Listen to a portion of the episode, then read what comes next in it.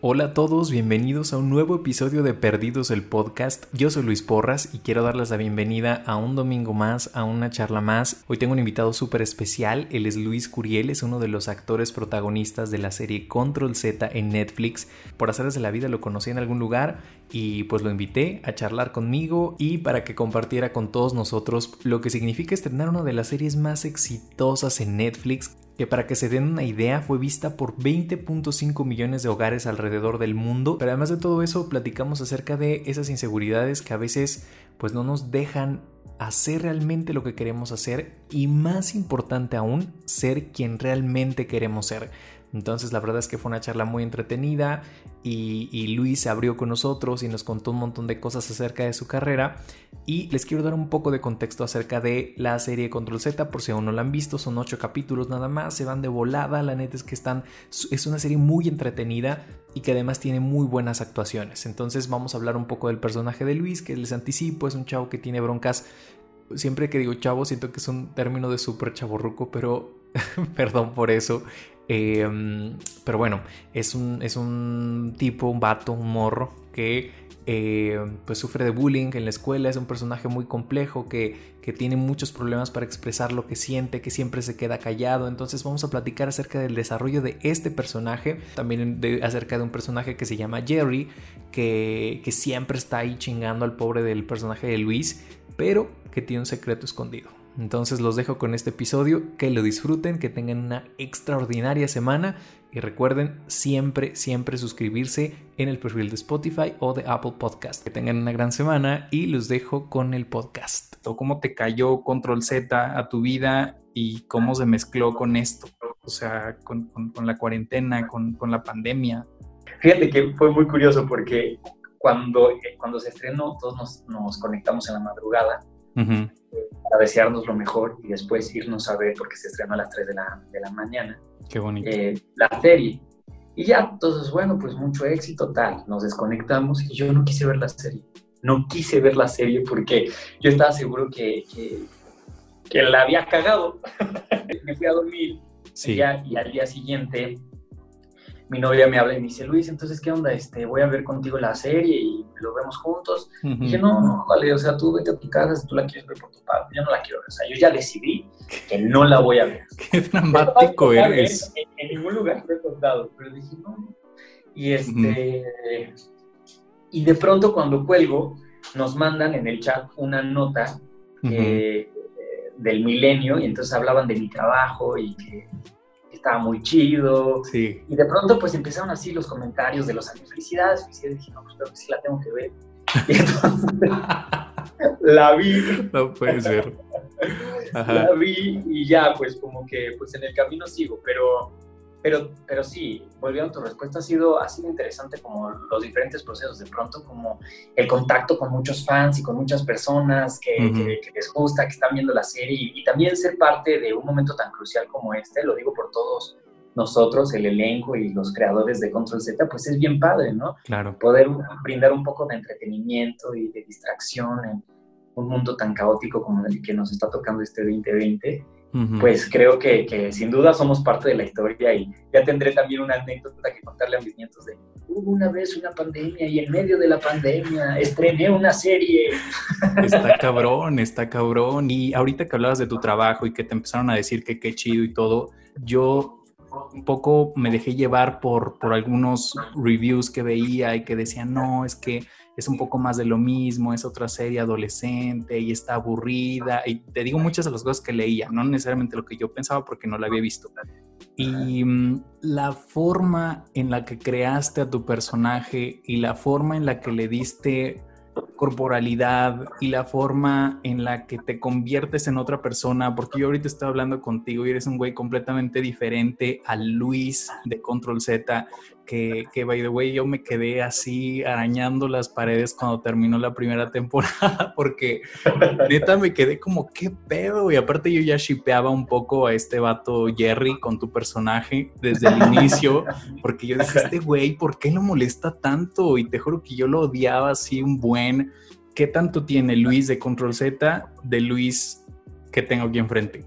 Pues yo construyo así mis personajes. Para mí es muy importante saber cuáles han sido, cuáles han sido sus memorias y cuáles son las imágenes que han marcado su vida, porque así funcionamos todos los seres humanos, ¿no? O sea, yo tengo 28 años, pero sigo relacionándome con, con la sociedad eh, marcado por, por, por, esas heridas, por esos este, momentos cruciales, ¿no? Claro. Eh, entonces, yo me enfoco mucho en eso y pues mira, así como tú eres tímido y Luis también, este, y yo también, yo soy muy tímido. Okay. Eh, la gente no lo cree, no me cree, mis amigos no me creen, ¿no? Porque sí tengo un lado muy social y este, muy sociable y me gusta mucho hablar, ¿no? Eh, pero también soy un, soy un ermitaño. De pronto la sociedad me satura y siento que no encajo en ninguna parte. Entonces voy a las fiestas y me siento totalmente inadaptado este, y siento que no tengo amigos, ni familia, ni nada. y, y, y, la cuestión que tú decías del cuerpo también fue una cosa muy interesante. Y este personaje en particular, pues me invadía a través de los hombros, ¿no? Era como, era un peso muy fuerte. Era era como muchas cargas, ¿no? Como, o sea, sentía que todo esto estaba aquí como constipado, ¿no? Como la garganta, los hombros, porque eran todas las cosas que quería decir y que no podía, ¿no? Y entonces la parálisis eh, me llegaba ahí y, y, de ahí fui construyendo al, al, personaje con respecto al cuerpo, ¿no? Pues también tener la fortuna de trabajar con actores que le entran con todo, como todos mis compañeros, pues eso es increíble. Luis, ¿tú empezaste haciendo musicales? Sí, sí, sí. Fue mi primer trabajo a los ocho años. Empezaste con Peter Pan, ¿cierto? Sí. ¿Cómo llegas ahí?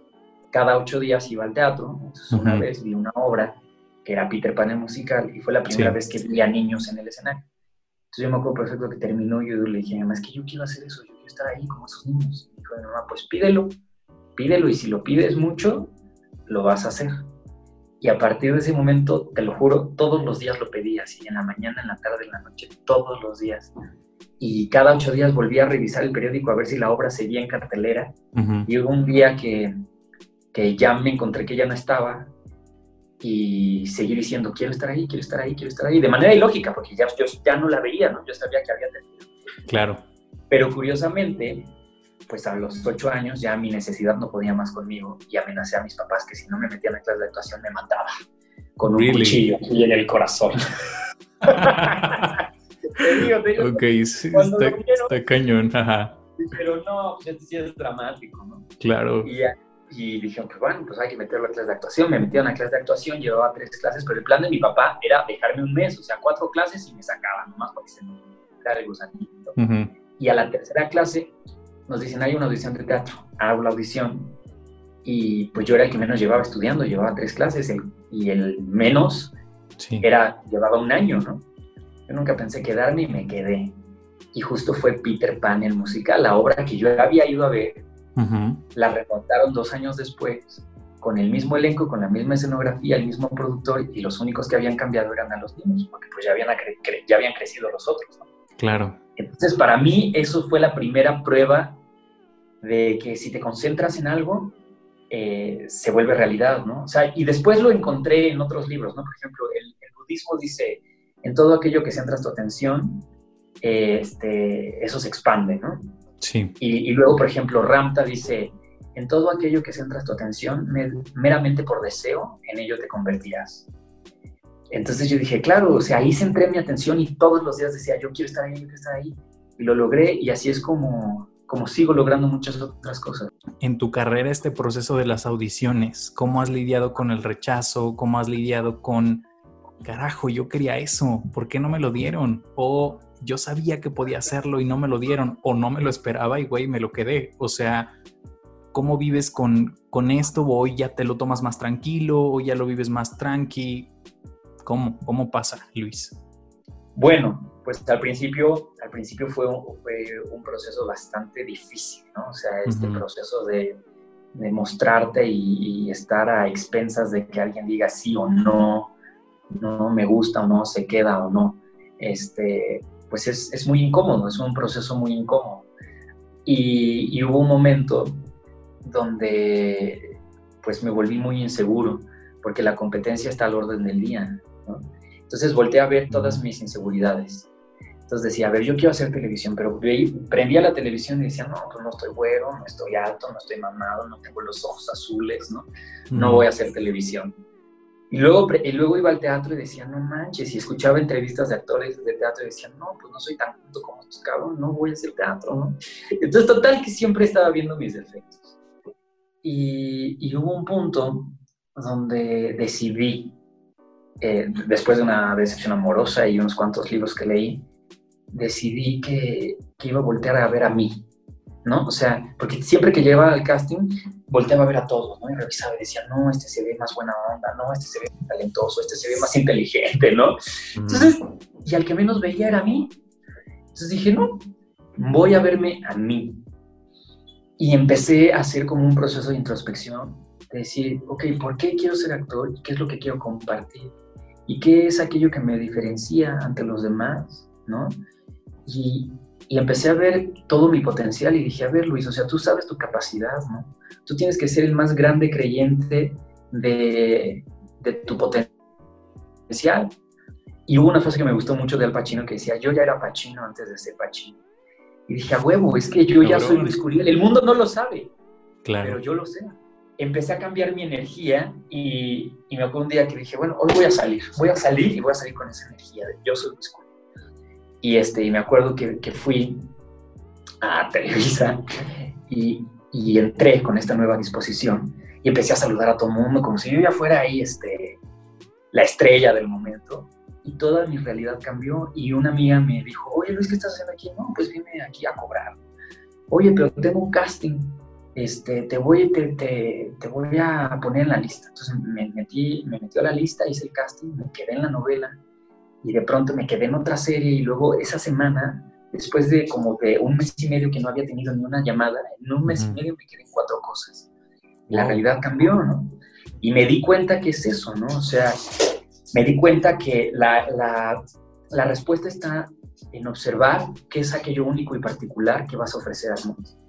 Y empecé a ir a los castings a ofrecer, ahora lo veo como un acto de ofrenda, ¿no? Como esto es lo que doy, esto es lo más profundo de mí, esta es la interpretación que yo realicé de este personaje y se las brindo. Ustedes la pueden tomar o les pueden dejar, pero para mí el proceso fue lo que me llevo y lo que me enriqueció y lo que me hizo crecer, ¿no? Entonces, porque ya no estás a expensas de alguien de, ¿no? De, por favor, este sí, no. Claro, no, no, no, ahí te lo dejo y ya tú es. Exacto, y entonces el poder cambia ya no, el poder ya no está en ellos, está en ti, ¿no? Me encanta. Y, y, la historia contraria pasó en Control Z, que yo la verdad es que, pues me dijeron, pues es serie juvenil, este, y yo dije, no, pues serie juvenil, pues chavos carita, ¿no? Este, súper guapos, súper aspiracionales, y dije, no, pues no es mi target, ¿no? no y ya dije, bueno, pues Luis, este, ven a hacer casting, ya lo hice, pero pues como yo no le puse ahí... ¿Cómo te este, sentiste? Me sentí muy bien, mira, todos los, castings, aunque no crea que me voy a quedar o no veo que soy muy, mucho el perfil, los preparo con la misma entrega, ¿eh? Eso Ok, muy Entonces, Yo lo hice, pero lo terminé y, y, solté. Y después me hablaron, me dijeron, Luis, ¿te acuerdas del casting? Y yo, no, ¿cuál casting? El casting para la serie, ¿cuál serie? Total, ni me acordaba. me dijeron, ah, pues este, este casting, este, pues estás en callback. Y yo, neta, sí, ah, pues va. Pero igual fui y, y haz cuenta que todos los, los, compañeros actores pues te van hablando, ¿no? De, ah, la serie de tal, de Netflix, el próximo proyecto. y todo el mundo se quería quedar y así dije, no, pues menos, hay más competencia, menos probabilidades. Y ya, pero cuando fui al callback, este, la verdad que el acercamiento con el Patas, nuestro director, fue bien chido. El, yo creo que el mejor callback que he tenido porque, porque Patas te invita a crear, ¿no? O sea, dijo, yo no quiero que lo hagas bien, yo ni siquiera sé cuál es la, cómo va la escena, ¿no? Quiero descubrirla contigo y quiero que veamos diferentes posibilidades y a dónde nos puede llevar la interpretación que tú tienes del, personaje. Y, este, y pues ya, y, me quedé y, fue bien chido, pero cada vez me relajo más. ¿eh? Y si no me quedo, siento que por algo es y confío en, en, en, el, en el destino y en esa cosa como como surreal de que lo que es para mí, ahí estará. ¿Sabes qué? Yo, yo pienso que cuando te empiezas a dar permiso de ser quien eres, de decir lo que quieres decir, de contar lo que quieres contar y de, y de tener la piel que tienes y que quieres tener. ese tipo de cosas, Luis, empiezan a pasar. Entonces, yo ahorita te veo, te escucho y digo, o sea, me transmites justo eso porque, porque creo que es lo, más poderoso que tienes, porque hace rato tú decías, no estoy mamado, no tengo los ojos verdes, no tengo el 1,90 y tantos, tengo a mí, ¿no? Que creo que cuando entendamos qué es lo más valioso que tenemos, ahí van a pasar cosas interesantes. Em, Luis, ¿puedes contar algo acerca de la segunda temporada de Control Z? ¿Qué sabes? no se sabe mucho. Spin-off de Jerry y de Luis. Uy, estaría buenísimo. Estaría buenísimo. Pues no, la verdad no se sabe mucho. Eh, hay fechas, o sea, ya está confirmada la segunda temporada, se confirmó, se confirmó muy pronto. Ya hay fechas tentativas de cuándo empezar el rodaje. Sí. Este, pero más nada, o sea, de mi historia y de la historia de los demás, nadie sabemos nada. ¿Qué, qué, te, ¿Qué, te, imaginas que va a pasar con tu personaje o qué te gustaría que pasara con tu personaje? ¿Cómo lo ves en una segunda temporada? Híjole, pues... Pues a mí me gustaría que, que siguiera vivo. que siguiera vivo. Básicamente, ok. Básicamente, ¿no? Ajá. Que pudiéramos saber un poco cómo se empezó a gestar ese odio tan, tan punzante ahí, ¿no? Eh, de Jerry hacia Luis, cómo, empezó, o sea, cuáles fueron sus inicios de esa relación, ¿no? Si al principio se llevaban bien, si no, si tuvieron una relación o no, o, ¿no? o la tenían escondida, si guardaban las apariencias, no sé, hay, hay, hay, hay, muchas teorías, además está increíble cómo los fans te este, dejan volar su imaginación y Total. miles de teorías que ni el, escritor tenía contempladas. Entonces, este, sí, sí, me gustaría, me gustaría saber eso. Y me gustaría también, por ejemplo, saber su historia familiar, porque su papá no está presente. Si lo abandonó, si no, si lo conoce, si no lo conoce, si tiene relación con él, sí. si cómo era su historia con su papá. Eso me gustaría. Sería bien interesante. ¿Cómo, viviste en la piel de tu personaje ese abuso que te hacía sentir cuando hacías esas escenas?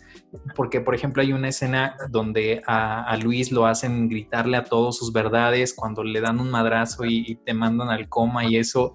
Pero ahí yo sentí que tu personaje tuvo la oportunidad de explotar y de gritar, aun cuando alguien más le haya dicho qué decir, cosas que no había gritado, ni dicho, ni levantado la voz en toda la temporada. Pues es que era como una olla express, ¿no? de todo lo que se guardaba todos los días. Em, pues sentí mucha impotencia, sentí mucha impotencia porque te repito, o sea, yo decía, ¿por qué, ¿por qué Luis no se defiende? ¿Por qué no por lo menos grita, pide auxilio, les da un pinche mochilazo, corre, ¿no? Algo, Entonces, sí. Eh, pero también viendo testimonios de muchos de, muchos chavos que, veía ahí en YouTube que sufrieron como bullying, pues muchos eh, coincidían en que había habido abuso en su hogar a muy temprana edad. Entonces, a este tipo de imágenes me refería, ¿no? Eh, que, para mí eran las importantes de construir para que tuviera sustento, ¿no? Porque yo decía, ok, está en la prepa, ya no está en la secundaria, ya tampoco es un niño, ¿no? este, por lo menos ya en la secundaria tuvo que aprender a correr, ¿no? a, pedir auxilio, pero cuando vives momentos de extrema violencia desde tu infancia, viene como una parálisis que, te sobrepasa, ¿no? Entonces, eh, fue, fue lo que encontré y sobre esa línea me, basé, ¿no? Para, para, para ver, eh, para, para entender un poco el comportamiento de Luis una de las cosas que a mí tu personaje me enseñó es justo que, que, no puedes asumir que sabes por lo que una persona está pasando o que no puedes asumir cuál es su historia y ser culero. O sea, tú no sabes, güey, no sabes por qué ha pasado, tú no sabes por qué es tímido, tú no sabes por qué. Incluso eh, Control Z creo que es una, una, serie coral, como muchas series juveniles, donde podemos ver ciertos estereotipos, la bonita, la popular, la tal, pero creo que eso también nos enseña a que aún con esos estereotipos no podemos dar por hecho cómo es la gente o cómo podemos tratarla. Eso me, causa mucho, mucha decepción porque incluso en este momento del coronavirus, eh, pareciera que no puedo, y en cualquier otro tema, eh, pareciera que no tienes la libertad para externar lo que, es, lo que, lo que crees. Porque, porque entonces tratan de, de ignorante o de estúpido, ¿no? Y yo digo, bueno, pues el mundo es tan grande como, como para que existan muchos criterios, ¿no? Hay que respetar y hay que escuchar, hay que escuchar, hay que escuchar y hay que observar. Este, y eso es triste, ¿no? Ya, no voy a ahondar más en el tema porque es un tema, delicado, pero a mí me gustaría que, todos tuviéramos la capacidad de, expresarnos libremente y de no ser juzgados por eso. ¿Qué personaje de Control Z te habría gustado ser si no hubiera sido el tuyo? Jerry. Jerry, qué loco, del otro lado. Ajá, ajá, Jerry o... Bueno, si Sofía fuera hombre, Sofía. Está cañón. me parece un personaje muy interesante. Me parece un personaje muy interesante. Sí, me, me encantó. Fuck Mary Kill, Raúl, Sofía, Jerry. Me caso con Sofía. Ok, justifique su respuesta. Me caso con Sofía, pues porque es elegir a la ardilla cañón, ¿no? Ajá. Pues me gustan las personas inteligentes. Venga. Te la vas a de pasar bien. Te la vas a pasar bien. seguro, seguro. Este, mato. Mato a Javier. Digo, no, no, ese no, participa, ¿no? Ese no, nada más te pido que sean de los que están dentro de la terna. Mato a Raúl. A Raúl por, por hijo de la chingada, porque nos engañó a todos, hijo de la. No, es un cabrón. Este, exacto, exacto. Lo mato por. Sí. Y pues ya me cojo a Jerry porque ya estábamos más allá que para acá. Porque eso va a pasar en la segunda temporada. O sea, nada más sería adelantar las cosas. pues si, si, si siguiese vivo, ¿no? Listo, Luis. Pues creo que hemos llegado al final. Color este preferido, el verde. Por si se te acabaron las preguntas, Luis, ahí te mi color favorito. Sí, ya ahí le pongo, ya. No me digas que ya me vas a correr. No. ¿Cuál es un día normal en tu cuarentena últimamente? Esta semana en particular, que estaba muy productivo al principio de la cuarentena, la verdad. Como Pero Esta semana en particular he estado muy cansado. O sea, no te okay me, sí, no sé por qué, o sea, no sé si es una cuestión energética, pero estoy muy cansado. Entonces al principio me enojé, me enojé así como, quiero hacer ejercicio, pero es que estoy, el cansancio me rebasa. Y ahorita ya, ya estoy como, este, ya lo estoy apapachando y digo, pues estamos cansados, ¿no? Entonces me levanto tarde, sí, y no me gusta mucho entrar en las noticias, pero bueno. Pues, sí, este año ha sido bien loco, este año siento que no sé, no sé qué Ya no estoy esperando al pop porque tanto lo han anunciado. Pues es que yo ya no sé, no sé si va a regresar Chabelo a la televisión o qué, qué nos espera en este año, güey, neta. ¿Cuál ha sido el momento más incómodo en el set? Ah, bueno, ah, eso me da mucha pena. Esa la voy a omitir, no, esa la voy a omitir. No, Luis, por favor. Pues hubo un día que yo estaba grabando y estaba muy enfermo. O sea, como, como resfriado. Sí, sí, sí, exacto. Ajá ¿no? Ya sabes, sí, todo, la constipación. Y entonces, este, de repente, a mitad de la escena, estornudo. Ajá. Pero así de que con moco y todo. Me, me, tapo así y así veo todos los mocos. No mal, muy mal. Y ya pedí, por favor, corte, corte. Ya fui al baño. Nadie lo vio, pero. Ajá. o sea, te vas con tu manojito de mocos al baño. Sí, qué mal. ¿Algún consejo final a quien te escuche? Nada, que, tratemos de, ser felices, ¿no? Amor y paz, sean felices. Amor y paz, paz, mundial, paz, mundial. venga, el mejor consejo de este podcast. Listo, Luis, ¿cómo podemos encontrarte en tus redes sociales para toda esa gente que quiere irte a stalkear y, y ver qué sigue con tus proyectos y demás? Pues en Instagram y en Twitter estoy como arroba Luis Curiel con doble E, Luis Curiel. Ok. Y en Facebook estoy como Luis Curiel en la fanpage y ahí estoy compartiendo todo. Venga, listo. Nos vemos a la próxima. Yo soy Luis Porras. Pueden seguirme en Instagram como Luis Porras MX. Nos escuchamos. A la próxima. Bye.